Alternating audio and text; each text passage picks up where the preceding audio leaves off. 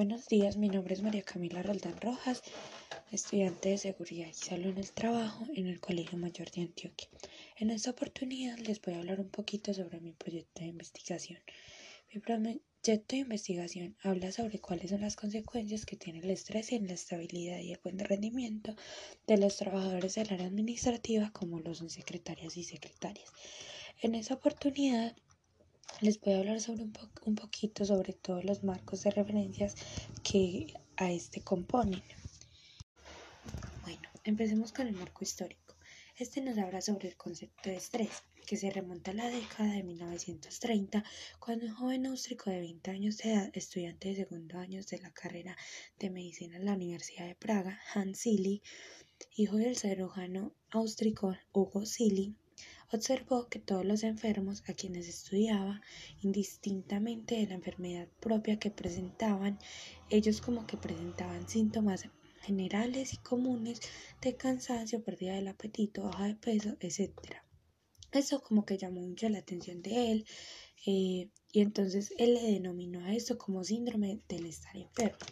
Entonces como que él empezó a desarrollar unos experimentos eh, donde utilizaba ratas de laboratorio que comprobaban la elevación de las hormonas.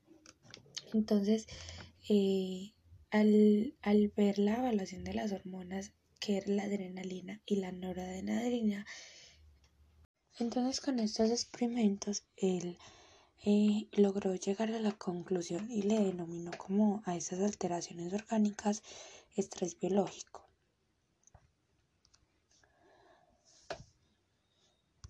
Y Silly consideró que varias enfermedades desconocidas como las cardíacas, la hipertensión arterial, los trastornos emocionales o mentales no eran sino el resultante de los cambios fisiológicos em, que prolongaban como el estrés en los organismos. 1935 también fue una fecha clave para la concepción científica del estrés.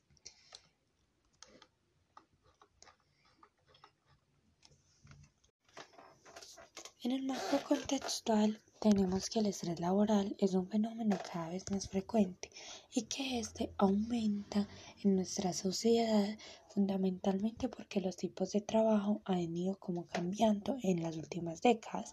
Entonces esto causa que se afecte el bienestar físico, psicológico del trabajador y puede como que deteriorar el clima organizacional. En el marco legal eh, hay varias leyes como que nos respaldan. Entonces, entre ellas tenemos la resolución 2646 de 2008 que obliga a todas las empresas en Colombia a realizar una valoración anual. Em, a realizar una valoración anual de riesgo psicosocial al que se enfrentan los trabajadores durante la ejecución de sus funciones. Entonces, eh, ellos deberían establecer disposiciones y definir responsabilidades para la identificación, evaluación, prevención, intervención y monitoreo permanente a la exposición de esos factores de riesgo psicosocial del trabajo, ¿cierto? Em, llegado el caso en que la empresa como que no evalúe y prevenga el riesgo psicosocial, pueden como que tener las siguientes consecuencias. En el artículo 21 de la resolución 2646 de 2008 se indica que el no cumplimiento de lo preceptuado en esa norma se sancionará con multas de hasta 500 salarios mínimos legales vigentes para la empresa y hasta 1000 salarios mínimos legales vigentes para las ARLs. Eh, además de sanciones contempladas en el decreto 472 del 2015 que van desde las multas hasta el cierre temporal o definitivo de la empresa. Eh, hay encuestas recientes que dicen que el 50% de los trabajadores manifestó estar afectados por las actividades monótonas y como que la exposición al trabajo con el público. En esta resolución 2646 eh, de 2008, eh, en el capítulo 1, nos habla como de la identificación y evaluación de los factores de riesgo psicosociales en el trabajo.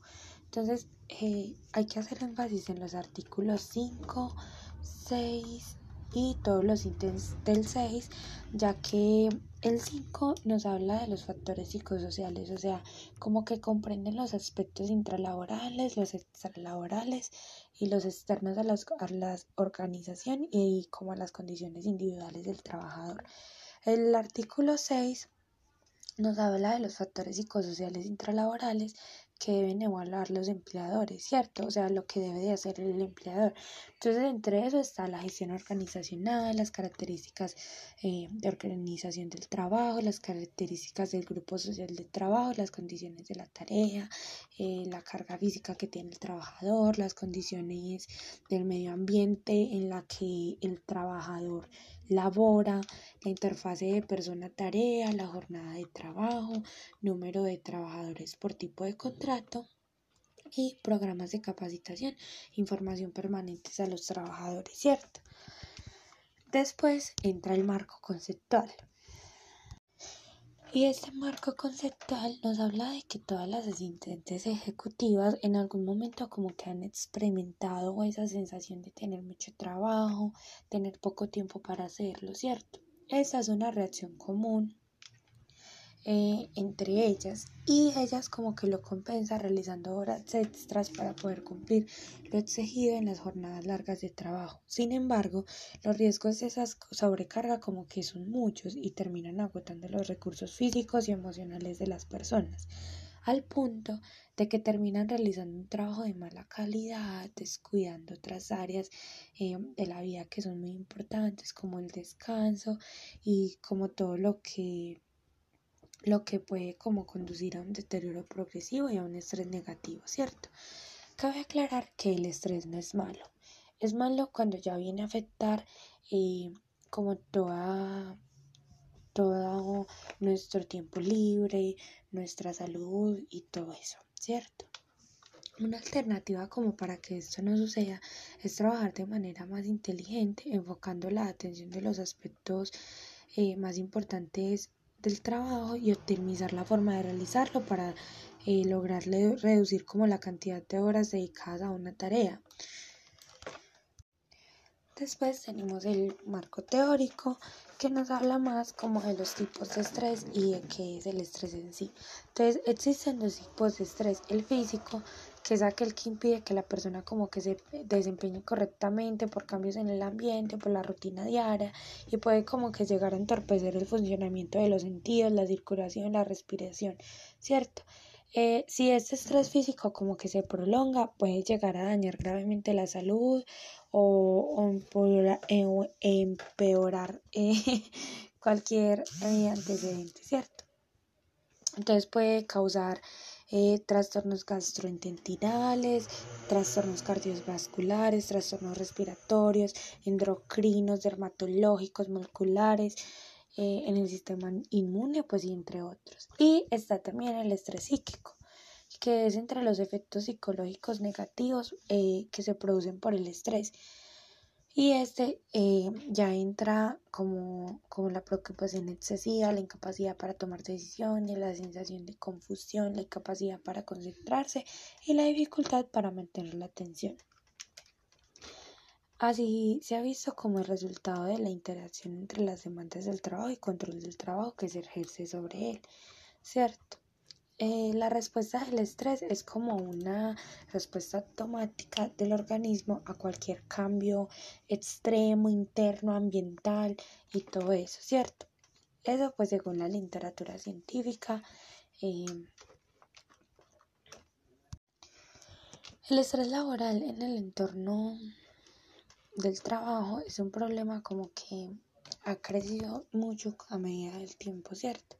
Entonces este se va afectando al, a lo personal, lo social, lo económico y, y siempre se ha definido como el resultado de la aparición de los factores psicosociales de riesgo o como el riesgo psicosocial que por sí mismo tiene como alta probabilidad de afectar de forma importante la salud de los trabajadores y el funcionamiento empresarial, ¿cierto?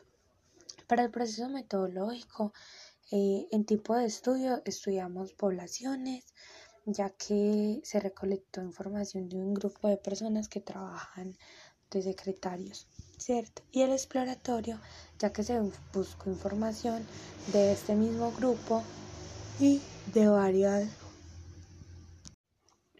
y de varias fuentes externas.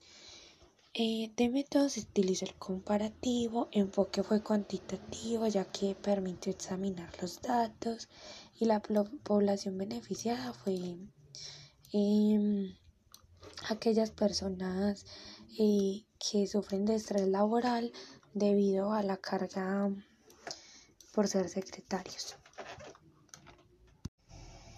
Bueno, muchísimas gracias. Eso fue todo por hoy. Espero que les haya servido que estén muy bien. Hasta luego. Bueno, muchísimas gracias.